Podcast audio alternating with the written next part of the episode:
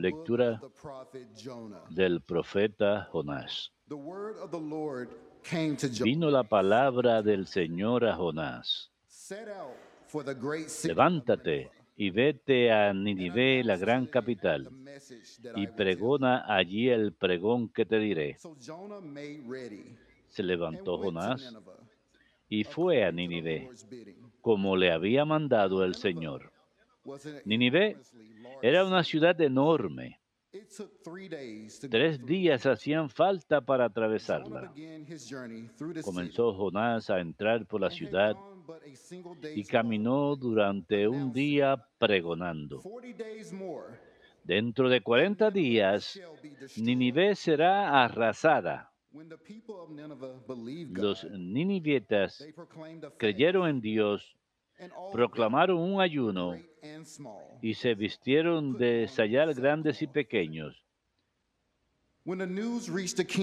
Llegó la noticia al rey de Nínive, se levantó del trono, dejó el manto, se vistió de sayal y se sentó en tierra.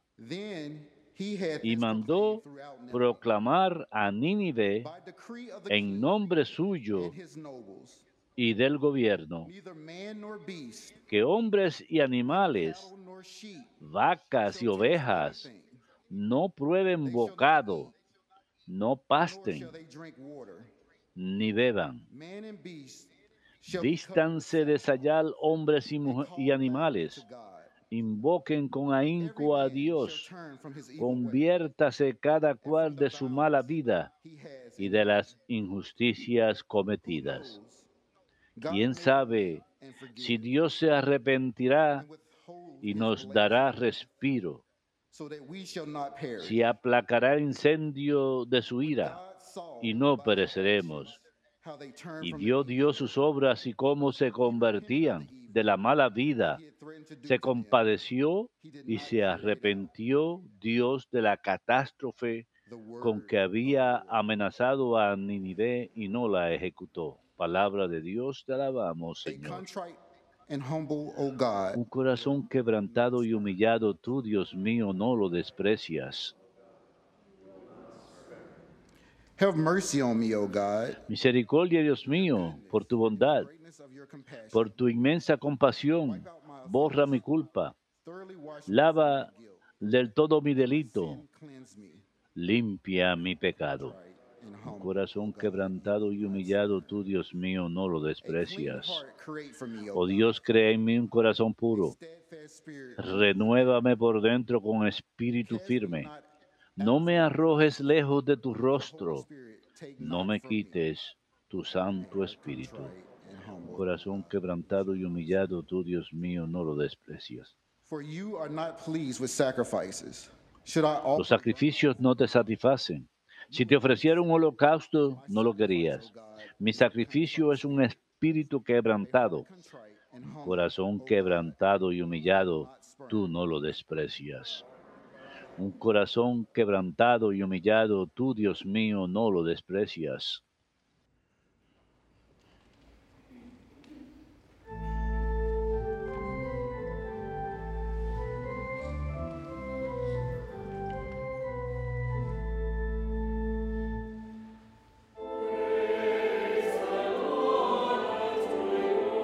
Alabanzas y honor a ti,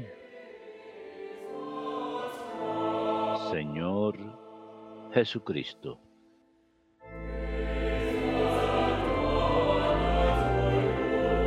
Gloria y honor a ti, Señor Jesucristo. Ahora, oráculo del Señor, conviértanse a mí de todo corazón, porque soy compasivo y misericordioso. Alabanzas y honor a ti, Señor Jesucristo. Dominus.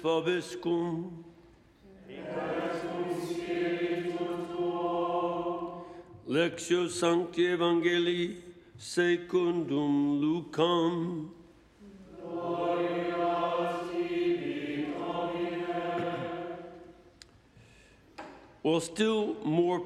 En aquel tiempo la gente se apiñaba alrededor de Jesús y él se puso a decirles, esta generación es una generación perversa. Pide un signo, pero no se le dará más signo que el signo de Jonás. Como Jonás fue un signo para los habitantes de Nínive, lo mismo será el Hijo del Hombre para esta generación. Cuando sean juzgados los hombres de esta generación, la reina del sur se levantará y hará que los condene, porque ella vino desde los confines de la tierra para escuchar la, la sabiduría de Salomón, y aquí hay uno que es más que Salomón. Cuando sea juzgada esa generación, los hombres de Nínive se alzarán y harán que los condenen, porque ellos se convirtieron con la predicación de Jonás. Y aquí hay uno que es más que Jonás.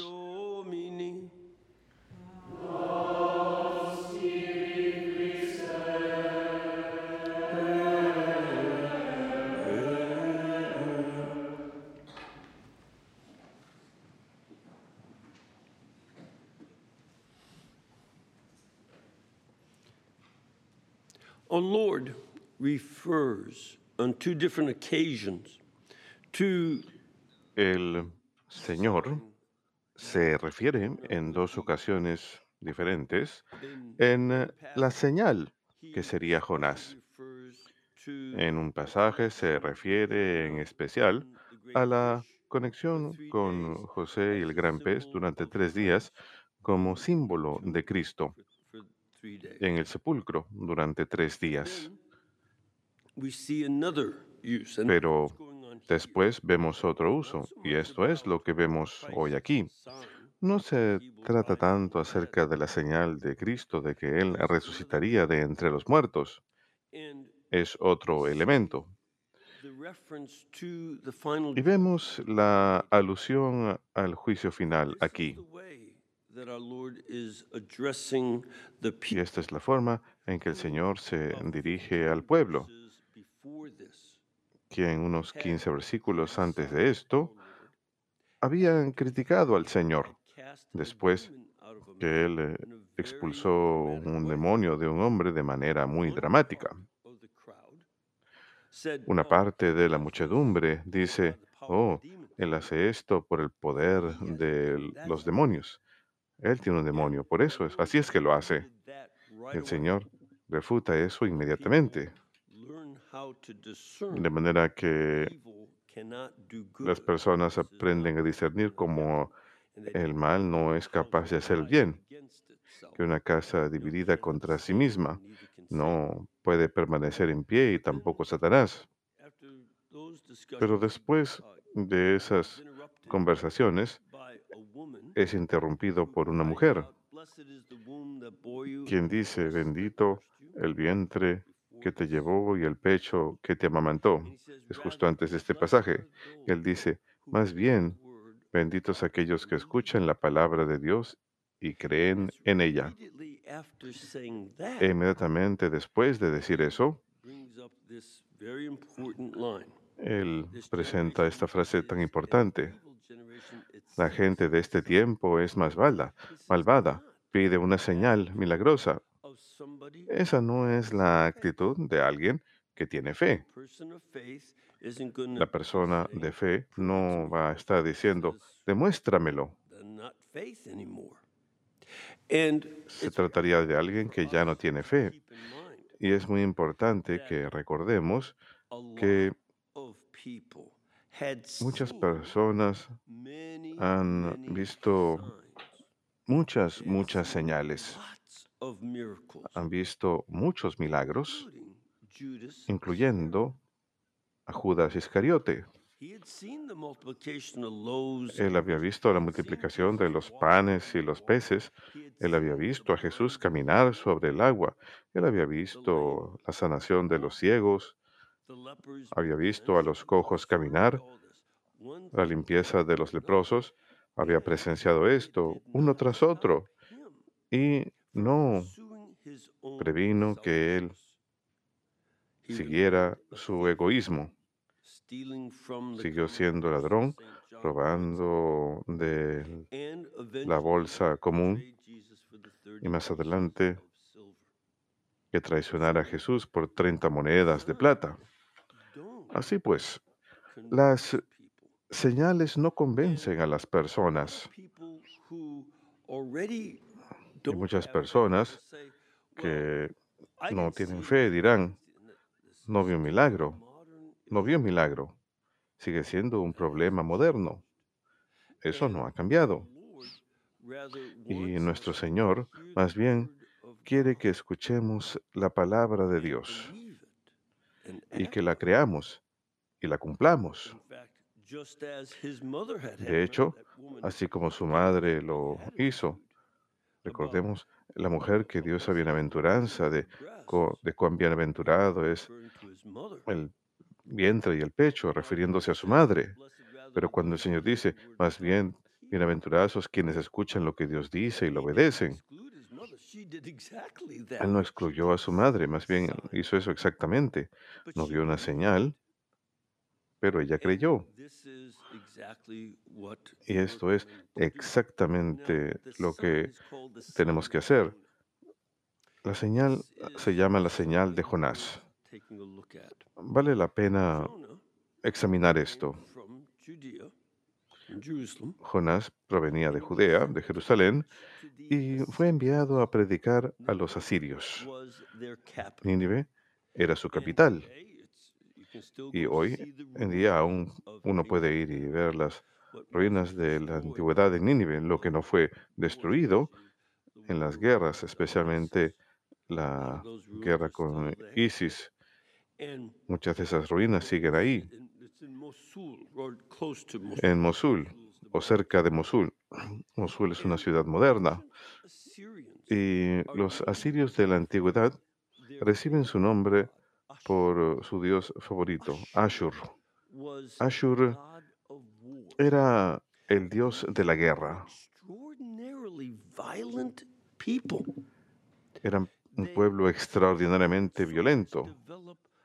No desarrollaron su propia economía, más bien su prosperidad dependía de la conquista constante, de manera que al final no solamente conquistan toda Meso- Mesopotamia, sino que llegan incluso hasta Egipto y los generales como Titlacaresio el tercero o Sennacherib y Esarhaddon y Ashur Banipal son una secuencia de reyes muy muy poderosos que conquistan y destruyen. Incluso el templo más famoso en Egipto de Karnak eran personas muy muy violentas.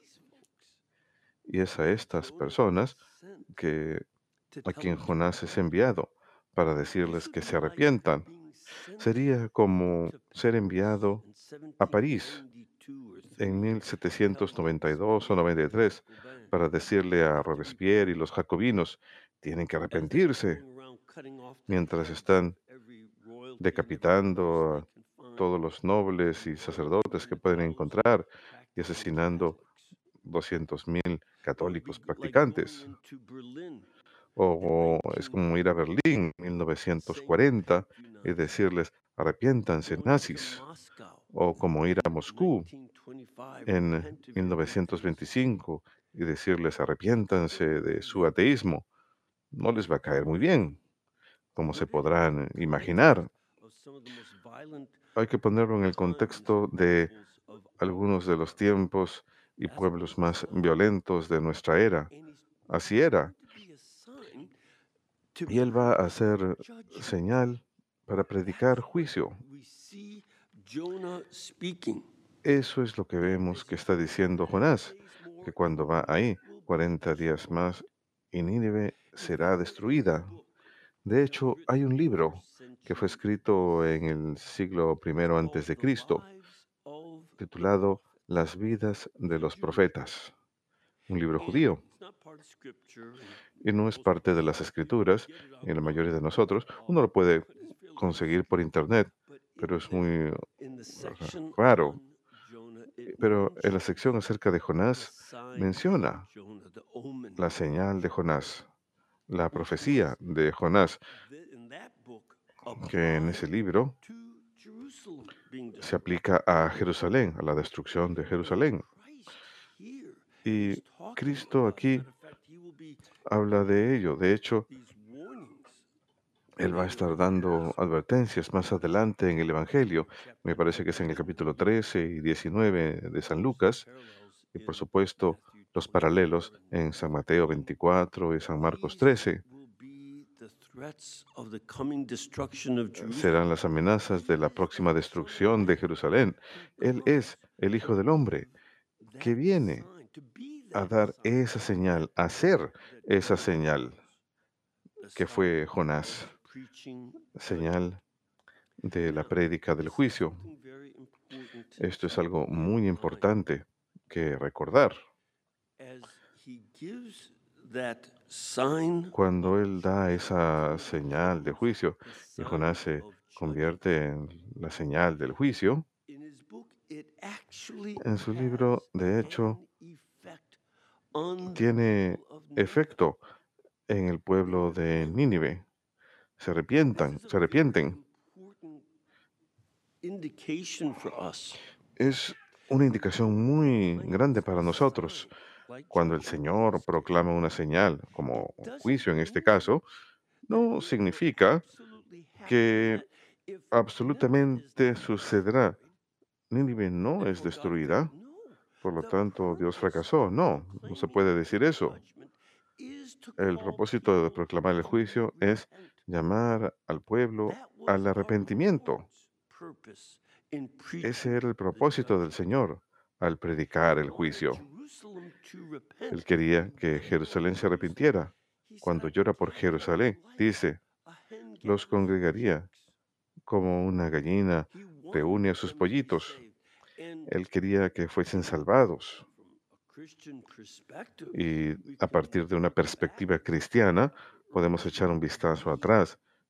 Y les recomiendo, lean a Josefo, la guerra judía, que él describe. Él fue testigo ocular de la destrucción de Jerusalén en el año 70 después de Cristo. Y él describe cómo los habitantes judíos dentro se habían vuelto unos contra otros y estaban matándose unos contra otros. Los romanos nada más se quedaron de brazos cruzados mirando y una vez que suficientes personas murieron, los romanos entraron. Cristo estaba en lo correcto.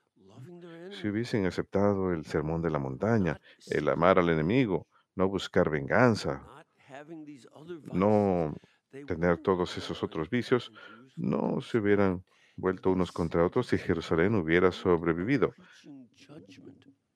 Esto habla acerca del punto de predicar juicio. Parte de la señal de Jonás también es lo siguiente.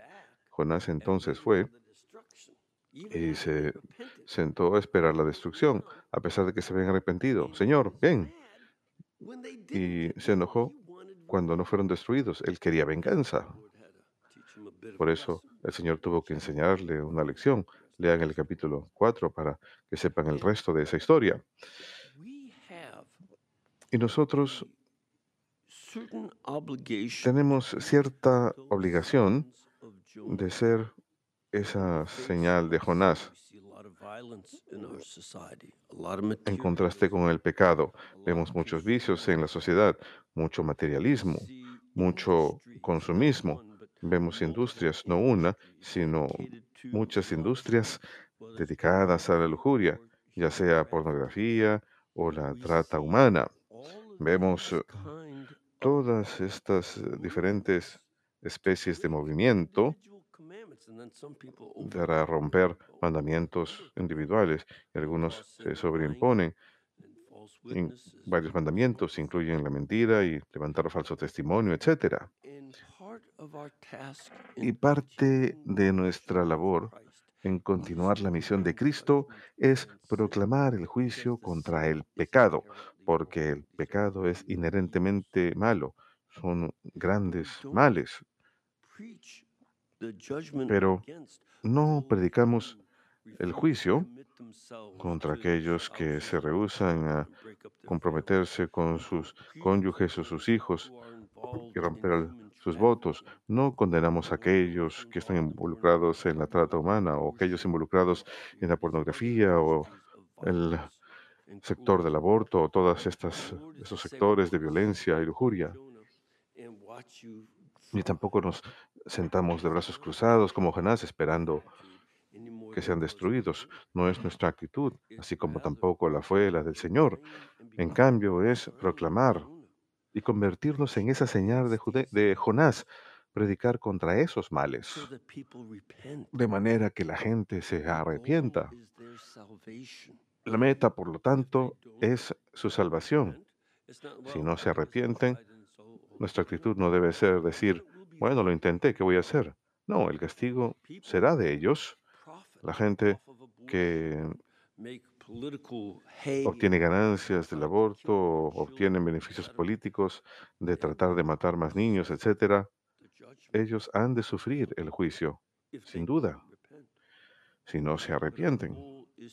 Pero nuestra meta es ser aquellos que predican acerca del juicio de Dios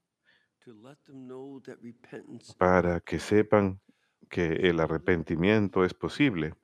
Presuntamente nosotros estamos aquí porque nosotros nos hemos arrepentido de nuestros pecados y estamos en el proceso continuo de seguir siendo purificados. Por eso celebramos Cuaresma. Queremos ser purificados de nuestros pecados y estar cada vez más listos para Dios, de manera que el juicio de nuestros pecados sea revertido y encontremos salvación. Es nuestra esperanza y la compartimos con el mundo, sin importar cuán malvado nos parezca el mundo a veces. Hemos de ser esa señal de Jonás que Jesús proclamó a sí mismo ser y nos eh, manda a que continuemos.